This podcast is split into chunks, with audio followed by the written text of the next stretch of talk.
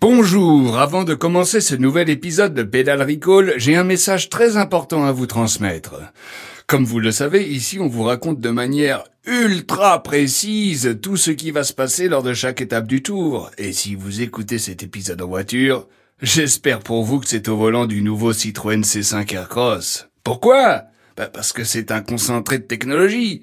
Avec sa motorisation hybride rechargeable, ses trois modes de conduite et ses suspensions Citroën Advance Comfort qui lui offrent une tenue de route exemplaire et un équilibre imperturbable, vous allez pouvoir très facilement suivre l'ascension en solo de Ben O'Connor dans les virages sinueux de la montée du col de l'Obisque. Et il en faut une voiture fiable pour suivre le rythme du coureur. Car oui, c'est un grimpeur aussi, Ben O'Connor. Australien, et grimpeur. Pédale Recall, le podcast vélo de Pédale. Attention, messieurs les coureurs, prêts pour le départ? Pédale Recall. Bonjour et bienvenue dans Pédale Recall, le podcast qui vous spoil le Tour de France jusqu'au 24 juillet. On vous raconte chaque étape avant même que vous n'allumiez la télé. Les pubs pour les montées escaliers, les jolis paysages, les gnolles locales, on vous dit tout de ce Tour de France et peut-être même qu'on parlera un peu vélo. Allez, en scène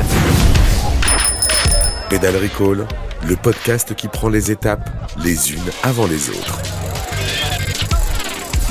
À chaque émission, je suis accompagné par un pilier de la rédaction de Pédale. Pédale, le magazine de cyclisme capable de tous les jeux de mots sur Romain Bardet et même ça va Bardet. Tout à fait. Aujourd'hui avec moi, le dernier de la bande à entrer en jeu, celui qui vient sauter tout le monde sur la ligne d'arrivée. Bonjour Ronan Baucher. Salut Mathieu. La forme? Petite forme, euh, on sort d'un petit isolement Covid. Voilà. Euh, mais écoute, euh, le Covid a été décevant sur mon corps. Donc c'est la deuxième fois qu'il m'attrape pas. Enfin, il m'attrape, mais il me fait pas mal. Gros protocole au Covid à, à Pédale. hein. Oui, oui bah là, je suis masqué. je, suis- je suis- je suis parfait. En termes des, des consignes sanitaires, je suis très, très, très euh, carré. Alors Ronan, tu connais la tradition, on commence toujours par revenir sur nos paris de la veille. En l'occurrence, à ta place, il y avait hier Sylvain. Euh, et Sylvain et moi, on s'est affrontés. Lui croyait en Thibaut Pinot, vainqueur en haut de la super planche des belles filles, et moi pas du tout, j'avais misé sur Pogacar. Et les rêves de Sylvain se sont écrasés sur le mur de la réalité. Donc Pinot été rapidement euh, décroché, n'a rien vu du sprint incroyable quand même, disputé entre Vingard et Pogacar, et au final Pogacar remporte sa deuxième étape en deux jours, et tu nous le confiais euh, sans aucun embâge, ça fait chier. Ouais, ça commence à être gonflant parce que même les étapes euh, qui sont normalement pour les, les- pas les moins forts, mais les, les- les opportunistes. Ouais, c'est l'occasion de voir des coureurs qu'on connaît forcément Euh, un peu bon, moins. voilà, s'ils sautent tout le monde comme ça, euh, même quand on y croit presque à quelques mètres de la fin, c'est, euh, ça va commencer à devenir un peu barbant. On va pas revenir en détail sur la montée euh, de cette super planche des belles filles, parce que vous en avez tous entendu parler beaucoup depuis hier euh, fin de journée. Ils disent pas le mot gravier, ils disent un autre mot. Gravel, gravel, ouais, gravel. gravel. Ils veulent Ouais. pas dire gravier. Je crois que c'est des, des vététistes, hein, ils disent Ouais. gravel. Euh, juste peut-être euh, préciser, alors, première chose, qu'au général, David Godieu est Romain Bardet est sixième. C'est pas mal, ils ont, ils ont plutôt bien tenu. Et peut-être que euh, on, peut peut-être s'arrêter en tout cas sur ceux qui semblent vraiment euh, comment dire, j'allais chercher le mot en anglais, on était sur gravel, mais qui sont hors jeu, qui sont en tout cas en, état de méforme. Pinot, on en a parlé. Euh, on l'avait déjà vu, il doit y avoir un truc, il doit être, il doit être certainement malade. Euh, ben O'Connor, Ouais, ben après, ben, Ben O'Connor, peut-être que s'il avait eu une- un maximum de réussite euh, le tour précédent pour être aussi, Mm. euh, aussi bien placé. Il y avait des circonstances de course. Bon, moi, ça me, personnellement, ça me surprend pas. Après, je suis pas un pro pro pro du vélo, mais ça me... Ben O'Connor là derrière, j'attendais rien de Ben O'Connor, on va Ouais. dire. J'attends Vla- pas grand chose des Australiens en général en cyclisme, à vrai dire. ouais, et Vlasov. Vlasov, ouais, Ouais, décevant. voilà. Après, il a pris une, il a pris une pelle hier, donc euh, Ouais, peut-être que c'est un reste de ça. Puis ça, ça monte vite et d'un coup, là, là, cette étape, là, Ouais. la planche des belles filles. Donc en gros, voilà, on est au lendemain de la, de la super planche des belles filles. On sait quand même que, en gros, il y a une dizaine de coureurs qui ont l'air en forme, qui ont l'air de très bien monter et qui euh, ont évité les pièges de la première semaine. Voilà, Voilà, Et mais donc, bon, ouais. ça, ça ressemble un peu à la Ligue 1. Il y a le PSG devant et puis il y a tout le monde derrière. c'est ça. Euh, bah, on, va, on va pas s'attarder plus sur le débrief de cette septième étape. On va direction le futur.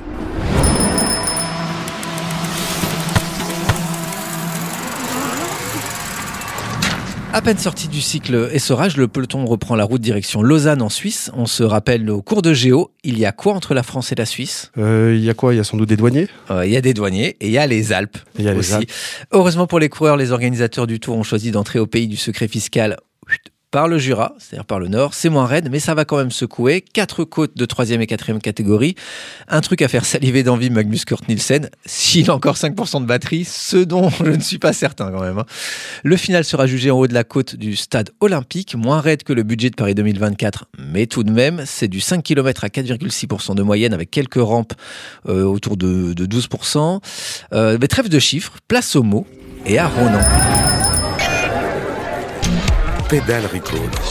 L'instant patrimoine.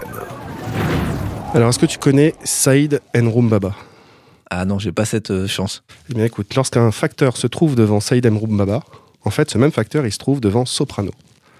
Soprano, le chanteur, Ouais. le rappeur. Deuxième question. Quel est le point commun entre Saïd Enroum Baba, Yelena Insibayeva, la perchiste, et Ouais. Alexis Villermoz Euh, ils ont des lettres qui font beaucoup de points en Scrabble. Mais c'est pas ça. Le point commun, c'est le stade de la Pontaise, l'autre nom du stade olympique de Lausanne, Ouais. où donc, euh, tu l'as dit, sera jugé la huitième étape. Alors pourquoi il y a un point commun? Soprano, il a remis au goût du jour le 5 juin dernier le fait de donner un concert dans le stade, le stade de la Pontaise. La dernière- D'ailleurs, on va l'entendre.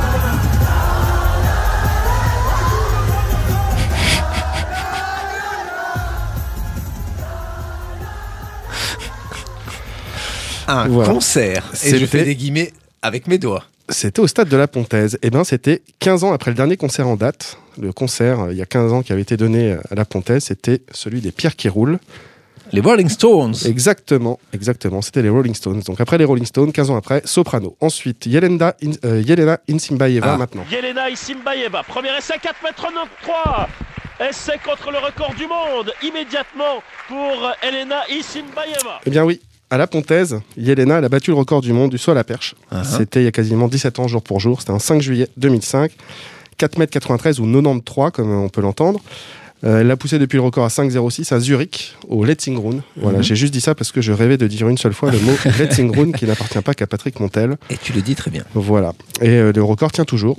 Et donc 5,06 m, c'est 9, fois la taille d'Alexis Villermoz. Ah, 9,6. Hein. Voilà, 9,2 2,9 fois la taille d'Alexis Ah, Villermoz, 2,9, c'est le record du monde de 2,9, Yelena Insibayeva. Voilà. Euh, Villermoz, surnom Pikachu, parce qu'il porte un casque jaune chez les juniors en VTT, et parce Ouais. qu'il est aussi, paraît-il, maître en attaque éclair. On l'a un peu vu vers Longwy, même si c'était Ouais, un peu c'est vrai. Euh, Villermoz lui dit qu'il a des fibres musculaires qui le rendent explosif, mais il le précise aussi sur 1 km, pas vraiment sur 5 km. Ah, c'est con ça. Donc c'est aussi pour ça qu'à Longwy, ça a été dur. Donc lui, c'est le dernier kilo en côte qu'il chasse à toutes les étapes. Et là, tu vas me dire, d'accord, mais on n'a toujours pas le rapport entre Alexis Villermoz et le stade de la Pontaise. Ouais. Pas faux, mais là, moi, je suis au kilomètre 182 de la huitième étape de ce Tour 2022. Pédale Recall. L'échappée. Au kilomètre 182, je suis au niveau de Pont-Chaudron. Les coureurs s'avalent ce gros dernier kilomètre à 9,5% de moyenne, tu l'as un peu dit euh, Ouais. hier, euh, dont un bon Redar à 12%. Et à ce kilomètre 182, en tête de course, au milieu d'une échappée composée de sans doute Lennart Kemna, euh, Jack Ouais. Bauer, et puis n'importe quel Cofidis ou BNB Hotel, tu choisis qui tu veux là-dedans. Il y a Alexis Villermoz qui vient de placer une accélération éclair, comme, comme son surnom l'indique, un peu Pikachu, une accélération de poney. Il décapsule ses compagnons de route un par un. Euh, Villermoz, il aime bien les chiffres, euh, parce qu'il est quand même master en banque et assurance, hein, le, Ah, le garçon. ouais.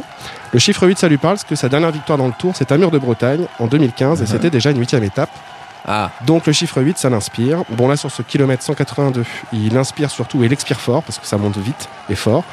Mais bon, il décramponne tout le monde, la bouche grande ouverte. Je sais pas si tu vois comment il, il monte, Ouais. il claque les mâchoires un peu à la bouche. euh, je vois, ouais, je vois. euh, voilà. Euh, là, je viens d'entendre Jaja à la télé qui a dit maintenant c'est tout droit. Voilà. Ouais.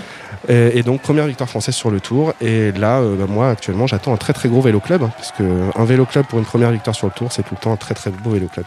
J'espère qu'il y aura les feux d'artifice en image de synthèse. Tu sais, comme ils avaient mis au euh, JO là. Ouais, J'espère ouais. qu'ils ont prévu ça, parce que c'est vraiment. Mais ils mettent pas les fonds verts, les, les grands Non. paysages. Un peu Mais fun fact, ma belle-mère, en voyant ça pendant les JO, a cru qu'ils avaient vraiment installé une bulle de verre et qu'ils vraiment ils lançaient des feux d'artifice. Mais peut-être. Voilà. Moi, j'y crois encore. Toi, tu y crois encore Ouais. Euh, voilà pour ce pour ce résumé de, de, de- Eh- du eh- futur. eh ben merci euh, Ronan. Alors normalement on passe, je, je te demande toujours juste derrière ton, ton, ton vainqueur, mais pour une fois je vais te griller la politesse et je vais passer avant toi et tu vas comprendre pourquoi.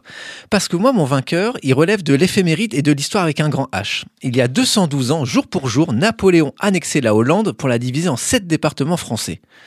Donc aujourd'hui 212e anniversaire de l'annexion de la Hollande par la France. Cocorico, un Français vainqueur aujourd'hui et je mise sur ben, Alexis Villermoz. Tu vois, j'avais écrit ça avant, avant même de savoir que tu allais parler de lui.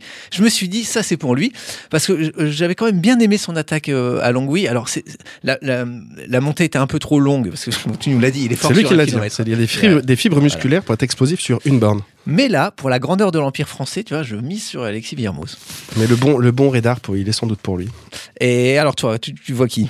Alors moi, il faut savoir que sur le Tour de France, il faut que je me trouve tout le temps euh, un coureur français que je vais supporter. Ouais. Euh, donc toutes les, ini- les initiatives en course, moi je prends, j'aime bien. Ouais. Ce qui peut me faire aimer Anthony Pérez, un Ah Anthony ouais, Turgis, Anthony Tony Galopin. Mhm. Ça fonctionne aussi avec les Cyril, c'est la même maladie.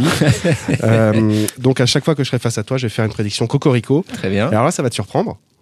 Mais moi, j'ai mis Alexis Villermoz. Ah, bah, incroyable. Ah, incroyable. Voilà, parce que c'est complètement pour lui. Euh, je peux peut-être aussi viser une équipe française, si on veut différencier Ouais. nos, nos deux prédictions. Et peut-être un petit Nero Quintana, on ne sait pas. D'accord. Donc, euh, Arkea. Arkea, juste parce que c'est dans une équipe française. Moi, je serais tout le temps des prédictions euh, Chauvin, Cocorico. Voilà, c'est simple. Moi, je, je- je me lève pour le Tour de France pour voir du français qui gagne. Alors moi, si je veux rajouter une couche de bleu, blanc, rouge là- là-dessus, j'ai hésité entre Villermoz et Cosnefroy de- d'AG2R Citroën. D'ailleurs, je crois que je l'ai vu dans, dans le futur, dans l'échappée avec euh, Jack Bauer, euh, Ah, ok. Lennart Kemna et Alexis On va se régaler aujourd'hui. Ça va être superbe.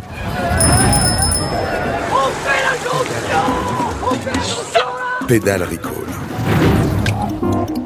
Et merci d'avoir écouté Pédale Recall jusqu'au 24 juillet. On sera là tous les jours d'étape au petit matin pour vous spoiler votre journée de Tour de France. Les épisodes vont s'enchaîner. On vous conseille donc de vous abonner via votre application de podcast préférée. Merci beaucoup Ronan d'avoir été là Merci Mathieu. pour ce huitième jour de course, dis donc. C'est vrai, ça les va kilomètres Les mollets filent. Les, ouais, les mollets, ça, ça commence à tirer. hein. Demain, rendez-vous dans les Alpes pour la première véritable étape de montagne. Et n'oubliez pas, Michael Gogol n'est pas un moteur de recherche, c'est un coureur cycliste. Pédale Recall, le podcast vélo de Pédale.